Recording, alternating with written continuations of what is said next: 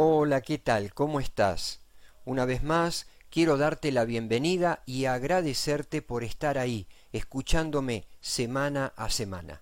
Mi nombre es Juan Carlos Lorenzo y en esta oportunidad, como en las anteriores, quiero compartir una pequeña historia y a partir de ella poder reflexionar juntos qué mensaje, qué aprendizaje podemos extraer de este nuevo relato. Cuenta la historia que en cierta oportunidad, allí por el mes de junio, en un pequeño pueblo de la provincia de Córdoba, en Argentina, comenzó a caer una lluvia torrencial durante varios días. Era baja temporada y el mal tiempo que se avecinó para esa época no era común. Esto hizo que los pocos turistas que podrían visitar el lugar se abstuvieran de hacerlo. Los habitantes tenían una fuerte preocupación, ya que debían afrontar sus deudas. Pero por fortuna, de pronto llegó un turista con algo de dinero y decidió ingresar al pueblo. A su vez, se acercó al único hotel del lugar y pidió una habitación. Lo atendió el dueño, que a la vez hacía de recepcionista, y le cobró unos pocos billetes. El turista sacó de su bolsillo el dinero y se lo entregó al dueño, para luego instalarse en la habitación que este último le indicó. Contento el dueño del hotel por haber recibido al menos un turista, toma los billetes recibidos y sale corriendo a pagar sus deudas al carnicero. Este, a su vez, inmediatamente, luego de haber recibido los billetes, corre también a pagar sus deudas al criadero de cerdos.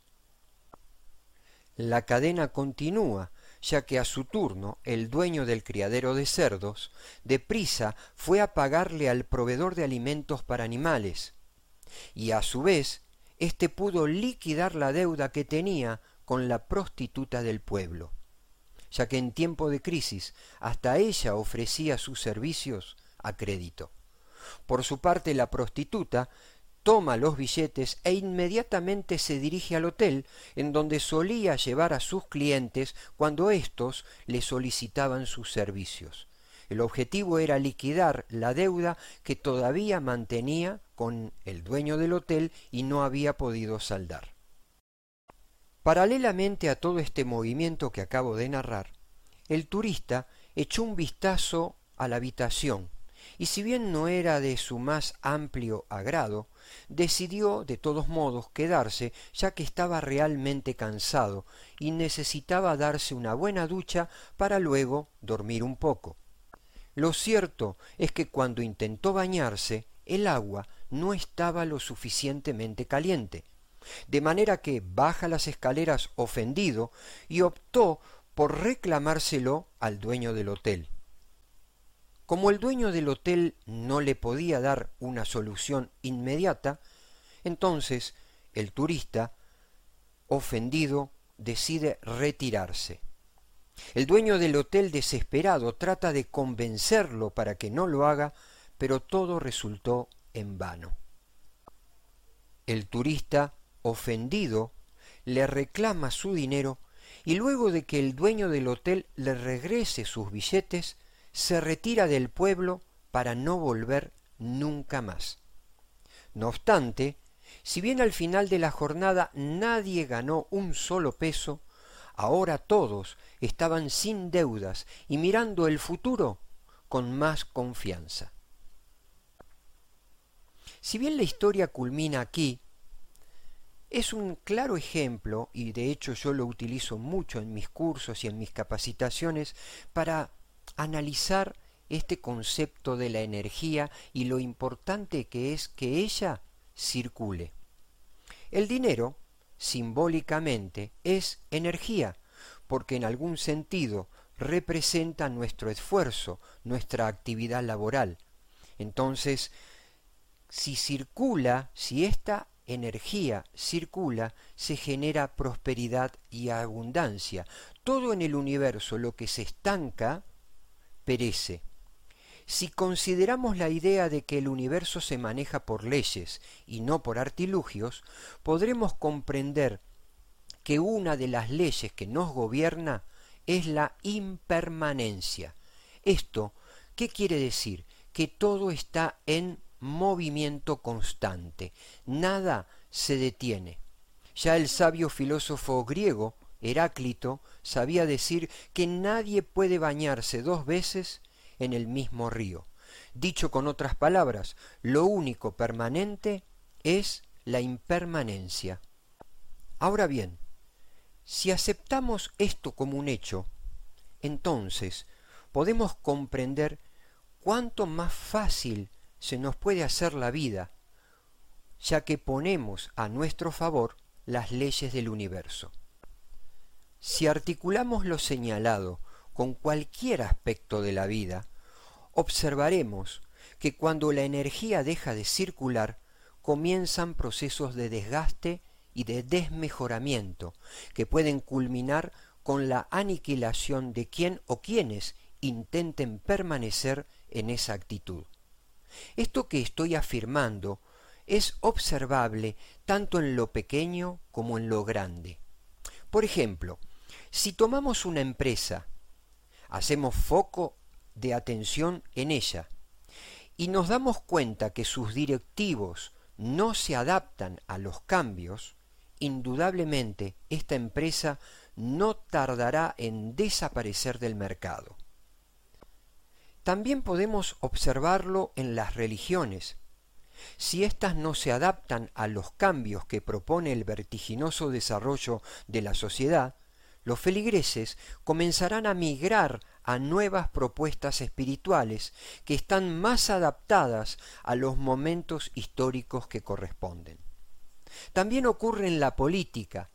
Si los partidos políticos y sus candidatos no se modifican en sus discursos, no se adaptan a las en las plataformas a las nuevas propuestas que exige el pueblo, es decir, no se adaptan a los cambios que la sociedad reclama, dejarán de ser elegidos y por ende irán perdiendo sus puestos de gobierno. Por su parte, en una actividad laboral, cuanta más estereotipada y monótona es la actividad, mayor es la deserción, ya que la rutina enferma y transforma la situación de las personas en algo insoportable. Y por último, todo esto que estamos señalando también ocurre en los vínculos personales, ya sea matrimonios, relaciones entre padres e hijos, hermanos, amistades. Si estos no se desarrollan en actividades recreativas y novedosas de tanto en tanto, y bueno, y si no se proponen reinventarse o redescubrirse, llegará el momento en el que el hastío, la rutina y el cansancio los va a terminar distanciando. Este es uno de los motivos por los cuales tantos matrimonios hoy se deshacen. Sabido es, en psicología, que cuando una persona o un grupo de personas se estereotipan, esto significa que se rigidizan y no aceptan los cambios, no se adaptan a ellos, tanto a nivel individual como a nivel grupal, comienzan a ingresar por el camino de la enfermedad. Como conclusión de todo lo que estamos hablando, entonces es necesario comprender que estamos absolutamente atravesados por las leyes de la naturaleza, porque de hecho somos parte de ella. De manera que cuando a éstas las ponemos a nuestro favor, podemos tener la certeza que la vida no sólo se nos va a hacer más sencilla, sino que además el crecimiento y el desarrollo personal nos puede llegar a experimentar impresionantes cambios. La idea es poner estas leyes a favor y no en contra, porque si además las ponemos en contra, ellas nos arrasarán sin piedad. Ahora bien, habiendo comprendido estos conceptos que estamos hablando, es oportuno preguntarse, ¿cuáles son tus círculos de confort? ¿Cuánto hace que no te renovás en tu pareja, en tu relación con tus amigos? ¿Cuánto hace que seguís con los mismos rituales y las mismas conductas monótonas, aburridas, estereotipadas? ¿Cuánto hace que no te redescubrís? Aprende a salir de tu círculo de confort y te aseguro que el paso por esta vida habrá valido la pena. En muchas oportunidades, cuando tengo que hacer capacitaciones empresariales, me encuentro con personas que no quieren el cambio, no quieren adaptarse a los cambios. Es más, me dicen, ¿qué querés inventar? Ya está todo inventado. Y en realidad no es así. No está todo inventado. Hay muchas cosas por descubrir. El conocimiento humano se duplica hoy en día cada diez años. ¿Habrán pensado así los grandes descubridores? Por ejemplo, un Steve Jobs, un Billy Gates. ¿Habrán pensado de ese modo? ¿Ya está todo inventado? Por supuesto que no, hay mucho por inventar. Pero sin ir a esos ejemplos, digo, en la relación con tu pareja, ¿cuánto hay por descubrirla o descubrirlo y cuánto hay por descubrirte Sal de tu círculo de confort. Aprovecha las leyes de la naturaleza a tu favor. Aprende a renovarte. Hay un viejo refrán que dice, no sobrevivirán ni los más fuertes ni los más inteligentes, sino los que mejor se adapten. Y se avecinan tiempos de cambio. Realmente los que no se adapten a estos cambios adaptarse al sistema informático, a la nueva tecnología, terminarán pereciendo. Bien, espero que te haya gustado, que te sirva para reflexionar todo lo que estuvimos hablando y nos volvemos a encontrar en el próximo audio. Un fuerte abrazo y gracias por estar ahí.